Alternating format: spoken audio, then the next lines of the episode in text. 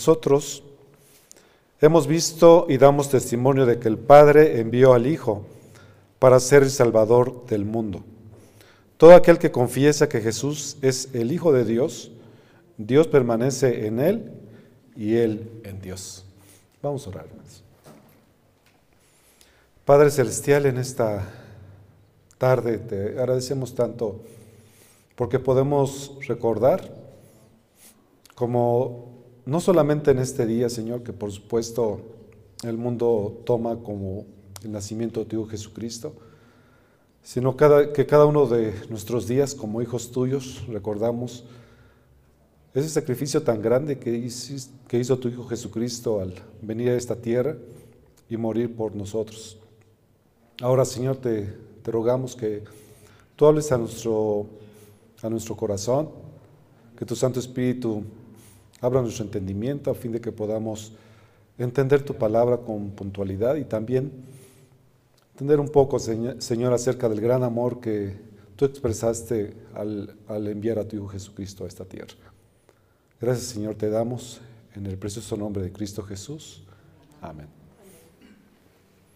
Bueno, realmente cuando alguien pregunta acerca de la Navidad o qué es la Navidad, ha estado ya estos conceptos se han tergiversado tanto que si ustedes ven, por ejemplo, alguna película de la Navidad, este, normalmente van a ver que tiene que ver mucho con hacer sentir bien a las personas. ¿no? Realmente se habla muy poco acerca de la Navidad.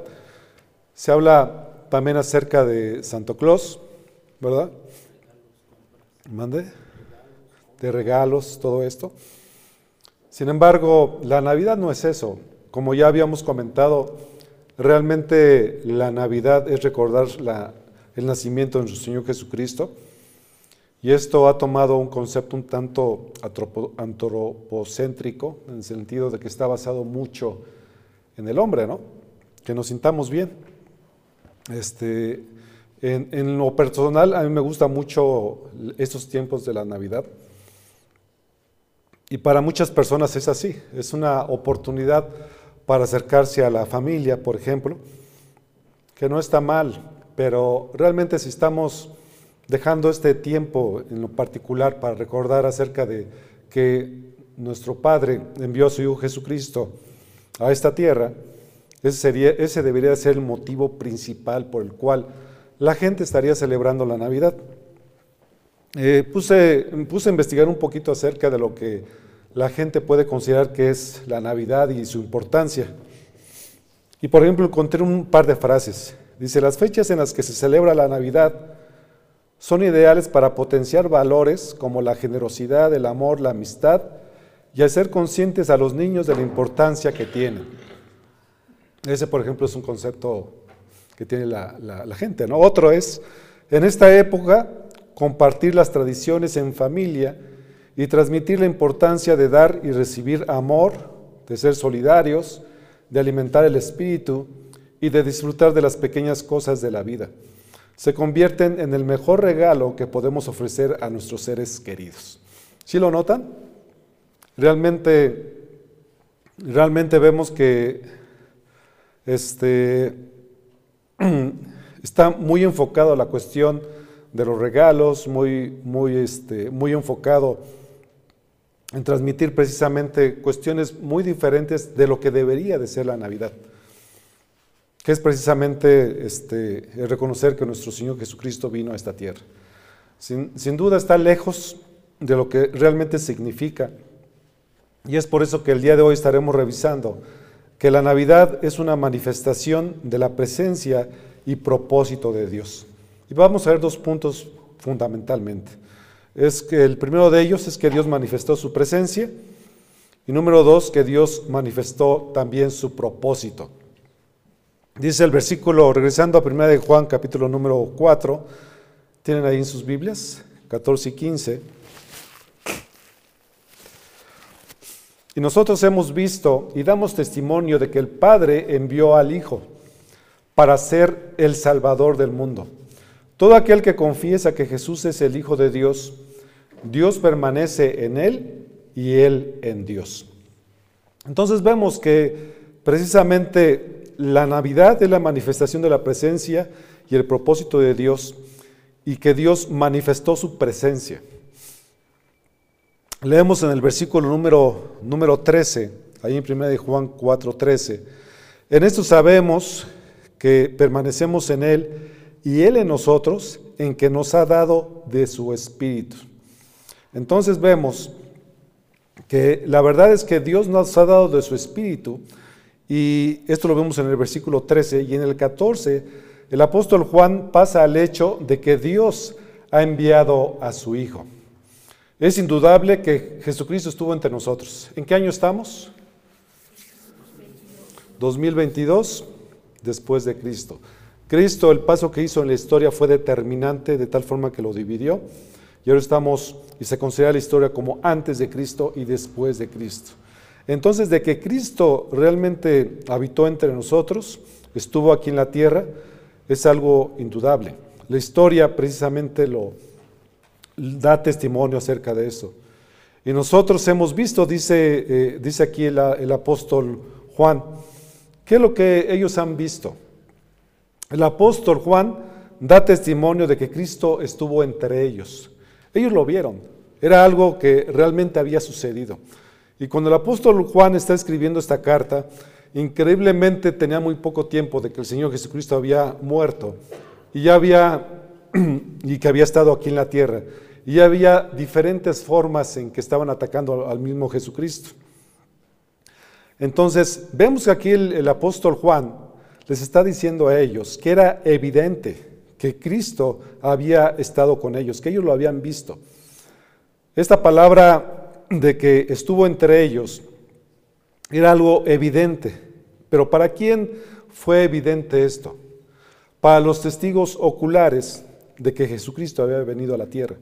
¿no?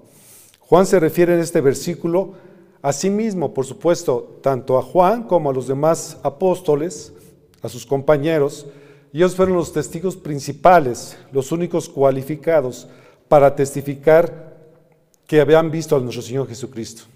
Dice primera de Juan 1.3, denle la vuelta unas páginas a su, a su Biblia. Dice la Escritura, lo que hemos visto y oído, os proclamamos también a vosotros, para que también vosotros tengáis comunión con nosotros, y en verdad nuestra comunión es con el Padre y con su Hijo Jesucristo. Entonces vemos aquí que está diciendo, lo que hemos visto y oído, es también lo que lo estamos proclamando. Juan, si van al Evangelio de Juan 1, 14 y 15, Juan capítulo 1, versículos 14 al 15, dice, y el verbo se hizo carne y habitó entre nosotros, y vimos su gloria, gloria como del unigénito del Padre, lleno de gracia y de verdad. Versículo 15, Juan dio testimonio de él y clamó diciendo, este era el que yo decía, el que viene después de mí es antes de mí, porque era primero que yo. Entonces vemos que Cristo se humanó, el verbo se hizo carne y habitó entre nosotros. Hechos 5:32 también atestigo acerca de esto, donde dice, y nosotros somos testigos de estas cosas, y también el Espíritu Santo, el cual Dios ha dado a los que le obedecen. Entonces tenemos que Dios ha dado un doble testimonio acerca de, que Jesucristo estuvo aquí en el mundo. Número uno es el de los apóstoles, que dieron testimonio del Jesús histórico que habían visto y habían oído. Habían estado con él, lo habían tocado. Como dice 1 de Juan 4, 14. Nosotros hemos visto y damos testimonio de que el Padre envió a su Hijo. Realmente ese es el primer testimonio. El segundo testimonio es del Espíritu Santo, que confirma su testimonio en el corazón de los creyentes, como también leímos en el versículo número 3 en la parte final, donde dice que él nos ha dado de su Espíritu. Entonces a través del Espíritu Santo es que Él también da testimonio de que Él realmente está, está este, presente en nuestras vidas. Y eso ustedes lo pueden verificar en Juan 15, del 26 al 27, cuando el Señor Jesucristo dijo, cuando venga el consolador, a quien yo enviaré del Padre, es decir, el Espíritu de verdad que procede del Padre, Él dará testimonio de quién? acerca de Cristo Jesús. Y vosotros daréis testimonio también, porque habéis estado conmigo desde el principio. Entonces, Vemos que da testimonio acerca de los apóstoles, que lo vieron históricamente, físicamente, y ahora está dando testimonio en nuestros corazones a través del Espíritu Santo de que nuestro Señor Jesucristo está haciendo la obra en nosotros. Entonces, sin duda hay que Cristo se humanó. La segunda persona de la Trinidad habitó entre nosotros. Quizás si alguien le preguntara a nosotros como cristianos, ¿en qué época te hubiera gustado vivir? Quizás muchos dijéramos, bueno, a mí me gustaría haber vivido en aquel tiempo en que estuvo nuestro Señor Jesucristo, ¿no? Y haberlo visto como Él era y verlo cómo enseñaba al Maestro de Maestros. Sin embargo, nos tocó vivir en esta época, mis hermanos, en el cual nosotros podemos tener testimonio a través del Espíritu Santo de que realmente el Señor cambia las vidas. Ellos, la segunda persona de la Trinidad, se humanó, se hizo como uno de nosotros, lo habían visto, lo habían palpado y eso que está diciendo aquí el apóstol Juan tiene que ver mucho porque en aquel entonces había, como ya les había comentado, unas herejías que se estaban dando entre las iglesias. Y era eh, algo con respecto, especialmente con respecto a los gnósticos. Estos gnósticos que decían, ellos decían que inherentemente la materia era mala y que el espíritu era bueno. Entonces, ellos no concebían que, Dios se hubiera encarnado, se hubiera hecho carne como uno de nosotros, porque entonces eso significaría que en el momento que Cristo se encarnó, entonces era enteramente pecado, lo cual por supuesto era totalmente equivocado. Y estos mismos gnósticos decían, y por cuanto la carne es pecado, entonces lo más importante para nosotros es el interior de nosotros. La carne no importa lo que hagan, este, lo que pueda hacer el cuerpo físico, esto no le importaba y era por tanto que estos gnósticos eran llevados a vivir una vida de inmoralidad desenfrenada, concluyendo que el pecado no existía y menospreciaban la ley de Dios. Entonces, algunos de estos gnósticos también este, eran conocidos como los docetas, en donde negaban la realidad de que Cristo había venido en carne y que solo era una apariencia, que solamente Cristo eventualmente, era una cuestión bien rara, hermanos, eventualmente se aparecía en Jesús en puntos específicos, pero no realmente Cristo no había encargado, sino que no había encarnado, sino que era solamente una apariencia, sino que era algo irreal a sus ojos, ¿no? Entonces, esas posiciones herejes destruyen no solo la verdadera humanidad de Jesús, sino que también la expiación ya que Jesús no solo debió haber sido verdaderamente Dios, sino también verdaderamente hombre y físicamente real, realmente habitó. Para que nos hubiera redimido a nosotros y perdonado nuestros pecados, era necesario que Él se hiciera como uno de nosotros. Quien de hecho se hizo tan, tan físico, tan real, quien sufrió y murió en la cruz para hacer el sacrificio aceptable y sustituto por el pecado. Hebreos 2, versículos del 14 al 17, habla acerca de esto, de que era necesario que Cristo se hiciera como uno de nosotros. Hebreos 2, del 14 al 17, dice la palabra del Señor. Así que por cuanto los hijos participan de carne y sangre, Él igualmente participó también de lo mismo, para anular mediante la muerte el poder de aquel que tenía el poder de la muerte, es decir, el diablo y librar a los que por el temor a la muerte estaban sujetos a esclavitud durante toda la vida. Porque ciertamente no ayuda a los ángeles, sino que ayuda a la descendencia de Abraham. Por tanto, tenía que ser hecho semejante a sus hermanos en todo, a fin de que llegara a ser un misericordioso y fiel sumo sacerdote en las cosas que a Dios atañen, para hacer propiciación por los pecados del pueblo. Entonces era importante que Cristo también se humanara. La posición bíblica de Jesús afirma su humanidad completa como también su humanidad, su deidad total. Entonces cuando estuvo Cristo aquí en la tierra, ya lo hemos dicho, Él fue 100% hombre y 100% Dios. Eso es difícil de entenderlo, mis hermanos. Es difícil de entenderlo porque mientras Cristo, la segunda persona de la Trinidad, había nacido como un bebé, aun cuando era bebé, en su parte de deidad, podía controlar absolutamente todo lo que existía en el universo porque él mismo lo había hecho. Entonces entender eso, mis hermanos, es bastante complicado. Lo que es cierto es que Cristo se humanó, el segundo miembro de la Trinidad habitó entre nosotros. Vayamos por favor a Lucas capítulo número 2, versículos del 6 al 20, donde habla precisamente del nacimiento de nuestro Señor Jesucristo. Lucas 2, del 6 al 20. Y bueno, si estamos recordando el nacimiento de Cristo, vale la pena que nosotros recordemos estas palabras que vienen en el Evangelio de Lucas. Lucas 2, del 6 al 20. Y sucedió que mientras estaban ellos allí, se cumplieron los días de su alumbramiento. Por supuesto, estaban hablando de, de José y de María. Y dio a luz a su hijo primogénito. Le envolvió en pañales y le acostó en un pesebre porque no había lugar para ellos en el mesón. En la misma región había pastores que estaban en el campo cuidando sus rebaños durante las vigilias de la noche. Y un ángel del Señor se les presentó y la gloria del Señor los rodeó de esplendor y tuvieron gran temor. Mas el ángel les dijo, no temáis, porque he aquí os traigo buenas nuevas de gran gozo que será para todo el pueblo porque os ha nacido hoy en la ciudad de David un Salvador que es Cristo el Señor. Y esto os servirá de señal. Hallaréis a un niño envuelto en pañales y acostado en un pesebre. Y de repente apareció con el ángel una multitud de los ejércitos celestiales, alabando a Dios y diciendo, Gloria a Dios en las alturas y en la tierra paz entre los hombres en quienes Él se complace versículo 15.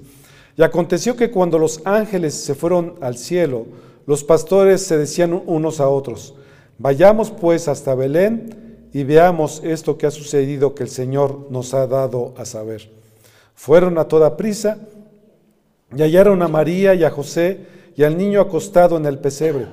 Y cuando lo vieron, dieron a saber lo que se les había dicho acerca de este niño. Y todos los que lo oyeron se, maravillaron de las cosas que les fueron dichas por los pastores. Pero María atesoraba todas estas cosas reflexionando sobre ellas en su corazón. Versículo 20. Y los pastores se volvieron y glorificando y alabando a Dios por todo lo que había por todo lo que habían oído y visto, tal como se les había dicho. Noten una parte muy importante de este pasaje y es uno de los principios fundamentales de nuestras vidas que se ve en Cristo Jesús, que es su nacimiento y su redención y que habitó entre nosotros siempre es para la gloria de Dios. Entonces su presencia, la presencia de Cristo fue una manifestación real, lo cual fue testificado desde su nacimiento, en su vida, en su muerte, en su resurrección y su ascensión a los cielos. Siempre hubo testigos acerca de lo que estaba sucediendo, ¿no? Entonces, la Navidad es una manifestación de la presencia y el propósito de Dios. Entonces, Dios manifestó también su propósito. ¿Cuál fue el propósito por el cual Cristo vino a la tierra? El Padre envió a su Hijo para ser el Salvador del mundo. Eso todos lo sabemos, ¿no? para ser el Salvador del mundo. Cuando alguien le, tú le preguntas a alguna persona, bueno, ¿quién es Cristo? La mayoría de ellos, ¿qué te van a decir? Es el Salvador. ¿Y a qué vino al mundo? ¿Mande? A salvarnos de nuestros pecados. Todo mundo dice eso, todos aquellos que se dicen cristianos. Sin embargo, el decir esto no significa que esas personas realmente sean cristianas. Es una situación que mucha gente repite, sin embargo, está muy, muy lejos de que Dios los conozca o los reconozca como hijos de Dios. Pero evidentemente, Cristo vino aquí para salvar al mundo. Cuando dice este, en el versículo 1 de Juan 4, 14, dice que el Padre envió al Hijo. Es interesante cómo la Biblia de las Américas traduce aquí que envió al Hijo. La Reina Valera lo traduce de forma diferente. Eh, ¿Lo pueden leer, por favor? Quien tenga la Biblia la Reina Valera.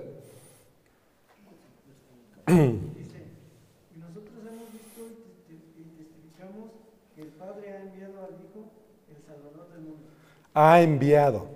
Esta es una mejor traducción, porque realmente este, este verbo está hecho en el perfecto, en el tiempo perfecto. Cuando ustedes ven un tiempo perfecto, apunta no solo al acontecimiento histórico del envío, de que, de que Dios el Padre envía- había enviado a su Hijo, sino el propósito y el resultado del mismo, con resultados presentes. Dios había enviado a su Hijo Jesucristo, lo envió en el pasado, pero los resultados que obtenemos de que Dios, de que el Padre ha enviado a su Hijo, aún en nuestro tiempo los podemos nosotros disfrutar. ¿Qué es esto? La salvación del mundo. Entonces, mientras estemos en este mundo, hay la posibilidad de que la gente pueda conocer realmente a Salvador de este mundo. Y esa es una, es una muy buena noticia. Dios envió a su Hijo a morir aquí en la cruz, nació principalmente por amor. Es algo, mis hermanos, bien difícil de entender. Cómo Dios, quien es un Dios de amor, quien lo define una de, sus características de amor, envió a su Hijo a morir por pecadores como nosotros. Personas que estábamos en contra de Dios. ¿Cómo es que Dios tuvo misericordia de nosotros, nos perdonó nuestros pecados y manifestó su amor al enviar, al haber enviado a Jesucristo? Eso es bien difícil de entenderlo porque no lo merecíamos. Nadie en este mundo merecía realmente poder gozar del amor de Dios. Pero mientras nosotros estamos aquí, es una manifestación que podemos, que la gente puede creer en Cristo Jesús y obtener los beneficios de este Salvador que vino al mundo.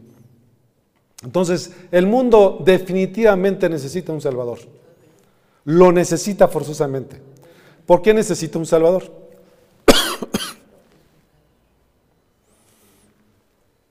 Cuando nosotros necesitamos que alguien nos salve, es porque quizás nuestras vidas estén en peligro. ¿Es correcto? Y necesitamos de un Salvador. La Biblia es muy clara al decir que todos los hombres están en pecado. Y dice la Escritura que la paga del pecado es la muerte. Cuando una persona se muere sin Cristo Jesús, es inevitable que esa persona, si no conoció al Señor Jesucristo, su destino final es el infierno. Y por eso era necesario que viniera el Salvador. ¿Por qué necesita eh, la humanidad de un Salvador? Porque la humanidad toda completa está caída debido a sus pecados. No hay ni una sola persona que no sea pecadora. Ni una sola persona.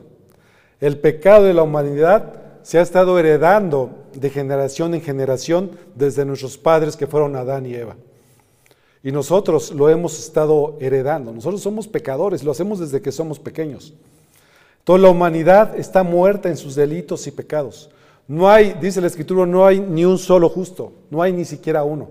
Efesios 2.1 dice, y Él os dio vida a vosotros que estabais muertos en vuestros delitos y pecados. Efesios 2.5 dice, aun cuando estábamos muertos en nuestros delitos, nos dio vida juntamente con Cristo, por gracia habéis sido salvos. Y ese Salvador es solo Jesús. El único que puede salvar a los hombres de la condenación y de sus pecados es Cristo Jesús. Dice Isaías 53.6, todos nosotros nos descarriamos. Cuando dice todos, ¿hay quién está incluido? Todos, ¿no? Todos nosotros. No es todos nosotros, pero yo quedo fuera. Nada de eso. Todos nosotros nos descarriamos. Como ovejas nos apartamos cada cual por su camino. Pero el Señor hizo que cayera sobre él la iniquidad de todos nosotros. Es, es, el amor tan grande que Cristo tuvo por nosotros en la cruz. En Juan 4, 42, 42, ¿se acuerdan de la mujer samaritana? Cuando ella, una vez que había conocido al Señor Jesucristo, decía, bueno, este, este, este Jesús sabe todo acerca de mi vida. Y los que le escuchaban decir, le decían a la mujer, ya no creemos después de que Cristo les había predicado a ellos, ya no creemos por lo que tú has dicho, porque nosotros mismos le hemos oído y sabemos que este es el verdadero, el Salvador del mundo. Entonces, potencialmente Jesucristo es el Salvador del mundo. Cristo tiene y su sacrificio tiene la capacidad, por supuesto, de salvar a todo el mundo. Pero solamente ese sacrificio o esa salvación se da para aquellos, o es efectiva para aquellos que creen. En Hechos 5:31 dice la Escritura, a este Dios se exaltó, a este Dios exaltó a su diestra como príncipe y salvador para dar arrepentimiento a Israel y perdón de pecados. Entonces, en la afirmación directa que vemos en el versículo 14, se encierra una gran parte de la verdad cristiana. He aquí la esencia del Evangelio, las buenas nuevas de la salvación, que en Cristo Jesús hay perdón de pecados. Esa es una excelente noticia. Cristo, Dios está dispuesto a perdonar todos tus pecados si crees en Él se te sometes en Él. Y ahorita vamos a ver qué es lo que significa esto de creer en Él. Las buenas nuevas de salvación es que Cristo perdona pecados. Independientemente del pecado que tú hayas hecho, Dios te perdona. Esa es la buena noticia. No tienes por qué sufrir la condenación. Si tú entiendes que tu pecado te lleva a la perdición, solamente hay una forma de que alguien pueda ser perdonado de sus pecados y es a través de Cristo Jesús quien fue nuestro Salvador. Dice la Escritura, como vimos en 1 de Juan 4:14, que Él vino a ser el Salvador del mundo. Aquí la palabra del mundo significa esa sociedad pecadora, alejada de Dios y bajo el dominio del maligno. Eso es muy interesante, mis hermanos, pero que la gente naturalmente no quiere acercarse a Dios. Cuando el hombre ha pecado, lo primero que hizo Adán y Eva, ¿qué fue? Alejarse de Dios, esconderse de Dios. Y eso es lo que hace actualmente toda la gente. Aquellas personas que no quieren someterse ante el dominio de Cristo Jesús, lo que hacen es alejarse. Se alejan de Dios.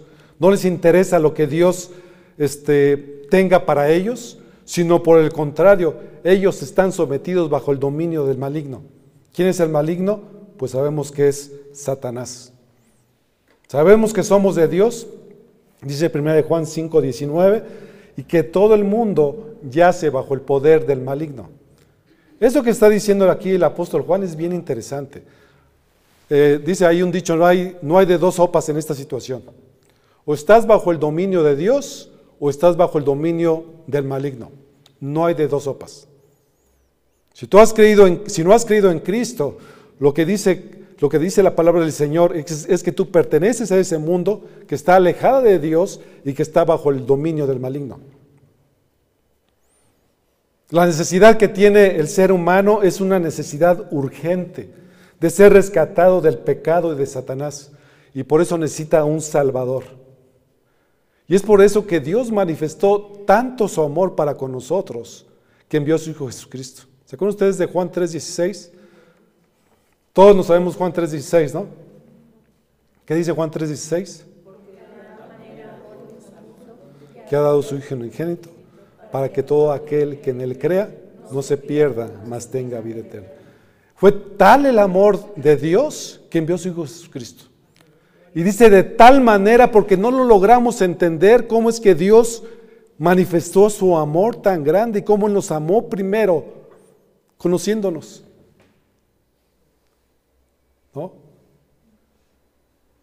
A veces si nosotros dijéramos, si la gente supiera realmente cómo soy, yo creo que no, nadie amaría a nadie. ¿no?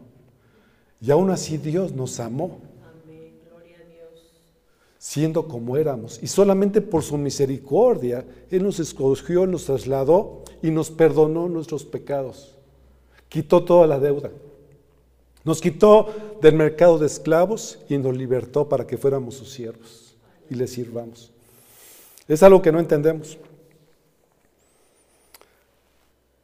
Fue necesario que el Padre enviara a su Hijo unigénito para salvarnos de nuestros pecados.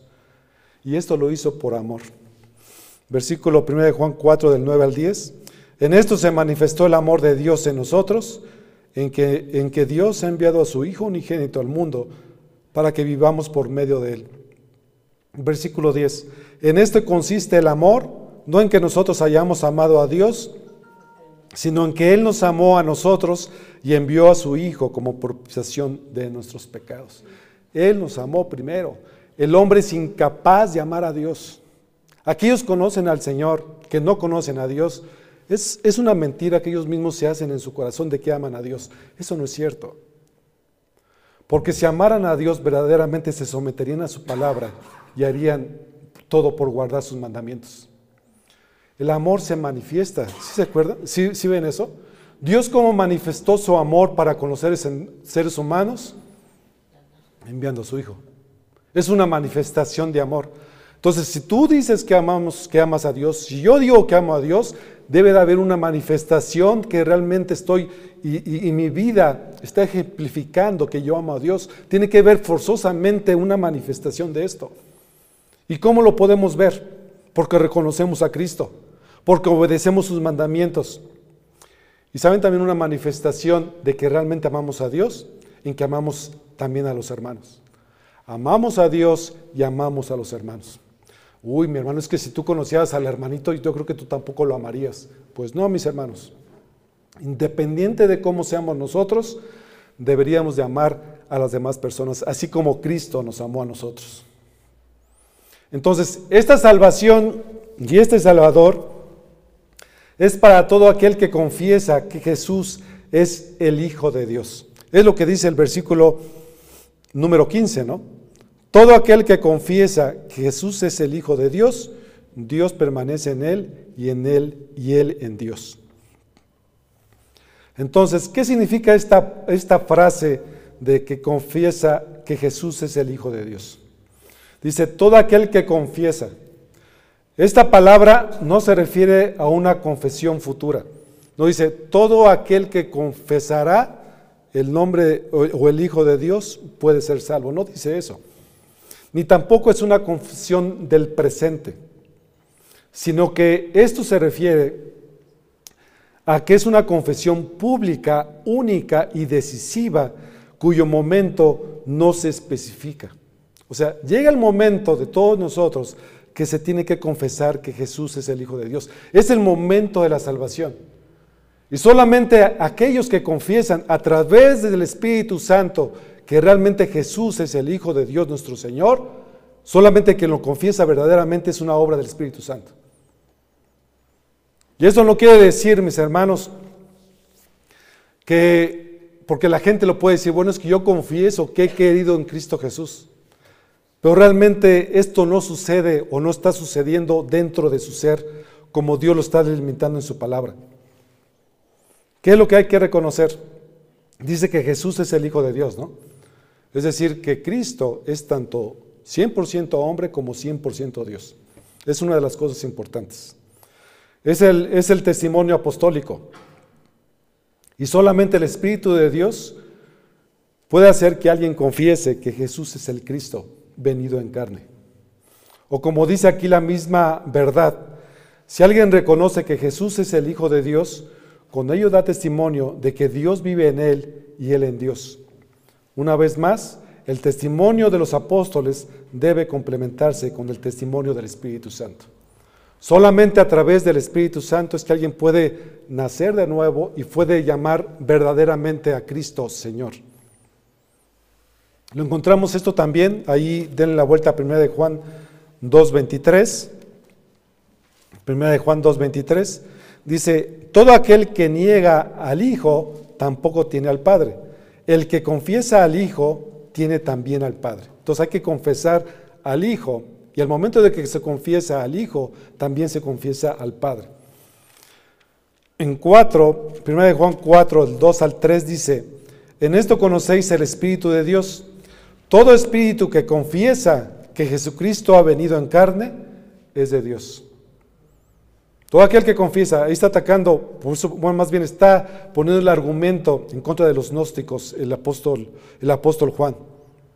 Dice, aquel que confiesa que Jesucristo ha venido en carne es de Dios. Aquel que no confiesa que Cristo vino en carne, por supuesto, no es de Dios. Dice el versículo 3, y todo espíritu que no confiesa a Jesús no es de Dios. Y ese es el espíritu del anticristo, del cual habéis oído que viene y que ahora ya está en el mundo. Entonces hay personas que no consideran a Cristo como realmente es, 100% hombre y 100% Dios. Por ejemplo, hay unas sectas y religiones que reconocen que Cristo es Salvador De hecho, lo reconocen, ¿no? Como los testigos de Jehová. Ellos pueden reconocer que Cristo es el Salvador, pero ellos cometen el sacrilegio y enseñan herejías a los que les escuchan cuando dicen que Cristo no es Dios. Entonces es importante que conozcamos y, reconozcamos y, confesemos a Cristo por lo que Él es, lo que vemos expresado en la palabra. Entonces no necesariamente aquel que dice que Cristo es el Salvador significa que sea el Salvador de Él. Tiene que ser reconocido por el Padre. Entonces Cristo Jesús es el Hijo unigénito del Padre, el único en su clase.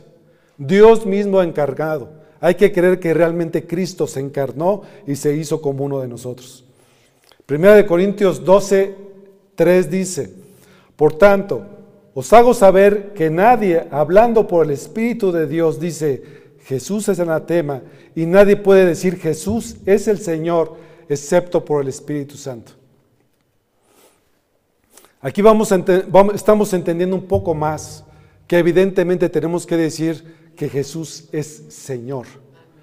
Y solamente alguien puede decir eso verdaderamente si es movido por el Espíritu Santo. Si no es movido por el Espíritu Santo, no, puedo decir, no puede decirlo realmente de corazón. Romanos 10 del 8 al 12 dice, ¿más qué dice? Cerca de ti está la palabra en tu boca y en tu corazón, es decir, la palabra de fe que predicamos. Fíjense lo que dice aquí el versículo número, número 9, que si confiesas con tu boca a Jesús por Señor, y crees en tu corazón que Dios le resucitó de entre los muertos, serás salvo. Porque la salvación solamente se obtiene a través de la fe y es gracia de Dios, no por obras. Y aquí dice bien clarito el versículo 9, que si confiesas con tu boca que Jesús, a Jesús por Señor y crees en tu corazón que Dios le resucitó de entre los muertos, serás salvo. Y esto, mis hermanos, dice MacArthur, no es un simple reconocimiento de que Él es Dios y el Señor del universo. No es decir, bueno, yo reconozco que Dios hizo todas las cosas y eso ya me hace salvo. Yo reconozco que es el Señor y eso ya me hace salvo. No necesariamente. ¿Saben por qué no? Porque dice Santiago 2, 19 que hasta los, los demonios dice que creen, lo reconocen y tiemblan.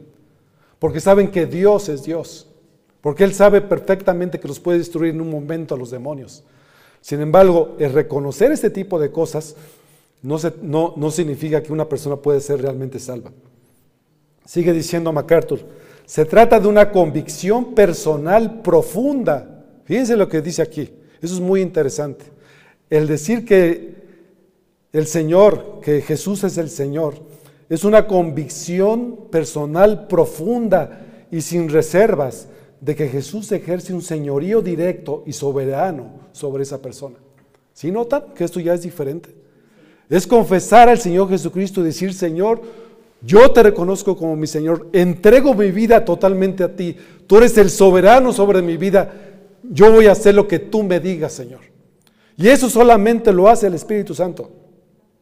Y esta frase supone el arrepentimiento del pecado. Es reconocer que Dios es santo y que nosotros somos pecadores, que necesitamos de un Salvador y que nos perdone nuestros pecados. Es la plena confianza en Jesús para obtener salvación y un sometimiento incondicional a Él como Señor. Es someternos a Él Señor, tú eres el Señor de mi vida, me someto a ti. Y para eso se necesita calcular muy bien el creer en Cristo. Hay muchas personas que a lo mejor tú les has compartido el Evangelio y llega el momento, mis hermanos, que cuando tú los pones de frente de lo que significa el creer en Cristo, y eso que significa también que estén dispuestos a dejar sus pecados, ahí es cuando ya no les gusta. Hay muchas personas que dicen, yo estoy dispuesto a aceptar el sacrificio de Cristo, pero no estoy dispuesto bajo ninguna circunstancia a someterme a Él de abandonar mis pecados. Entonces, cuando alguien realmente no se somete al Señor, es porque no ha confesado que realmente Jesucristo es el Señor. Esta confesión es una prueba también de una comunión genuina con Dios. Cuando nosotros decimos que hemos creído en Cristo Jesús, es porque estamos viviendo una, una vida de comunión viva con el Señor Jesucristo. es también reconocer que solamente a través de Cristo hay salvación. No hay salvación a través de los santos, ni vírgenes, ni otros mediadores, que no tienen ningún efecto en cuanto a la salvación. La gente, este, por más que crea en su corazón de que eso puede ser un sustento en su vida o se esfuerce por sustentar sus creencias, solo existen esas creencias en su propia imaginación. No tienen sustancia por cuanto delante de Dios no existen. Aquellos que piensan que a través de los santos, a través de las vírgenes o a través de cualquier otro mediador pueden llegar a Dios, se están engañando a sí mismos. Porque Dios precisamente no lo considera. Porque la Biblia es bien clara, donde dice que solamente hay un solo mediador, que solamente hay un solo Salvador. Hechos 4.2, ustedes lo saben, no han escuchado. Y en ningún otro hay salvación, porque no hay otro nombre dado a los, bajo el cielo dado a los hombres en el cual podamos ¿qué? ser salvos. No hay otra forma de ser salvo sino a través del verdadero Salvador, quien es Jesucristo. Primera de Timoteo 2, del 5 al 6 dice, porque hay un solo Dios y también un solo mediador entre Dios y los hombres, Cristo Jesús, hombre, que se dio un rescate a sí mismo, este, que se dio a sí mismo un rescate por todos, testimonio dado a su debido tiempo. Y Hechos 13, 23 dice, de la descendencia de éste, conforme a la promesa, Dios ha dado a Israel un Salvador, Jesús. Solamente hay un Salvador, que él es, quien es Jesucristo. No hay otro nombre dado a los hombres en el cual los hombres puedan ser salvos. Como resultado de esta confesión, termina el versículo número 15.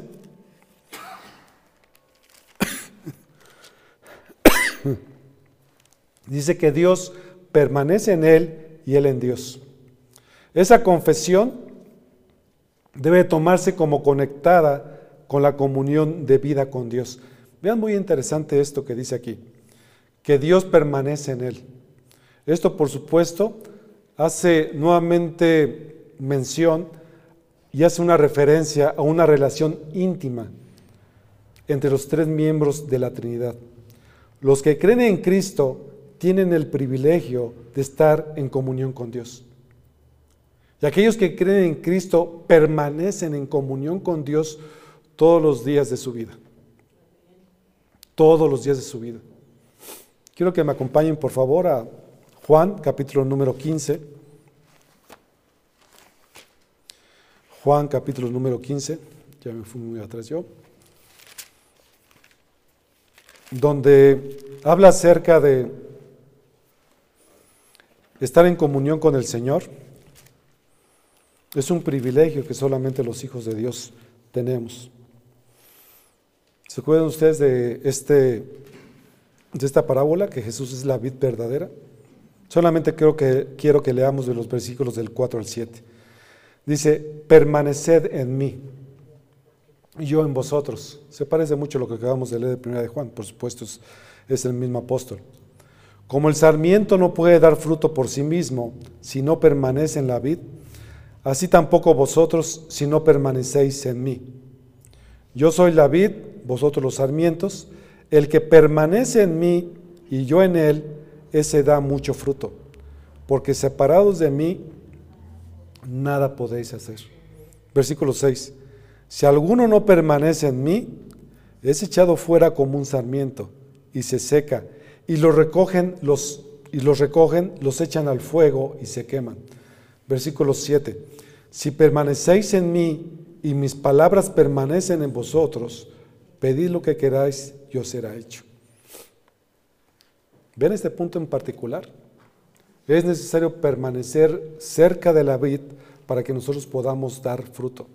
Entonces, no hay tal cosa, mis hermanos, de aquellas personas que dicen que creyeron en algún tiempo, ya lo hemos mencionado antes, y que no han permanecido en Cristo. Aquellos que, han sido injertados en la vid verdadera, en, en Dios mismo, no pueden ir, un paso para atrás. Dios mismo los sustenta y los lleva de, triunfo en triunfo en Cristo Jesús. No hay forma, mis hermanos, porque la vida no depende de nosotros, sino depende de Dios. ¿Qué nos toca a nosotros? Permanecer en Él. Y Dios nos va a dar todos los elementos necesarios para que así lo hagamos. Entonces, en conclusión, mis hermanos, la Navidad es una manifestación de la presencia y del propósito de Dios. Dios manifestó su presencia, Dios manifestó su propósito. ¿Cuál es su propósito? La salvación del mundo. Y estos tiempos de Navidad es muy importante a través de lo que estamos nosotros mencionando aquí, que si alguna persona no ha confesado a Jesús como el Señor, si alguna persona no ha sido nacida de nuevo a través del Espíritu Santo, hoy quizás sea el momento en que te puedas poner a prueba, te puedas poner a cuentas con Dios. Hoy es el día indicado, es el día de la salvación. Mañana, mis hermanos, no lo sabemos. No lo sabemos. La vida se va tan rápido, mis hermanos, que eh, realmente el anhelo más grande de nuestro Dios es de que los hombres puedan ser salvos y que puedan conocer a Cristo Jesús verdaderamente. Ahí en el mundo, mis hermanos, el cristianismo se, se coloca como si no fuera algo atractivo. Allá afuera el cristianismo inclusive es, es mostrado como una religión que ya pasó de moda. Inclusive el cristianismo es mostrado como que, bueno, a mí no me funcionó. Pero saben una cosa, el cristianismo verdadero que viene a través de la palabra del Señor, cuando reconoces que verdaderamente el Señor puede ser el Señor de tu vida, Dios transforma tu vida y perdona tus pecados, independientemente de cuáles hayan sido. Y Dios transforma tu vida. El Espíritu Santo transforma tu vida y te hace una nueva criatura, una nueva creación en Cristo Jesús. Eso en sí es un milagro. Que esta Navidad sea una Navidad diferente. Que puedas experimentar su presencia y también su propósito en tu vida. Y vamos a hacer una oración, mis hermanos, para, para terminar. Padre Celestial, Cuán grande amor has mostrado al ser humano que es pecador. El ser humano no merece absolutamente nada más que la condenación. Si tú, Señor, enviaras a toda la humanidad de todos los tiempos a la condenación eterna, no serías injusto. Sin embargo, por tu gran amor que manifestaste, dentro de tu plan de redención, antes que los cielos y la tierra fueran creados, ese fue tu plan, Señor, para salvar a algunos. Gracias porque enviaste a tu Hijo Jesucristo hace un poco más de dos mil años. Nació, vivió entre nosotros, murió, fue sepultado y resucitó al tercer día y ahora está sentado a la diestra tuya, Padre. A todos aquellos que han creído, que hemos creído en, en ti, Señor, en el sacrificio de Cristo Jesús, es que podemos tener ahora vida. Porque Cristo Jesús fue nuestro sustituto. Nosotros bajo ninguna circunstancia pudimos haber cumplido tu ley, porque tú demandas perfección, perfecta santidad y nadie es capaz de hacer eso. Solamente tu Hijo Jesucristo. Él tomó nuestro lugar en esa cruz. Él cargó los pecados de cada uno de nosotros.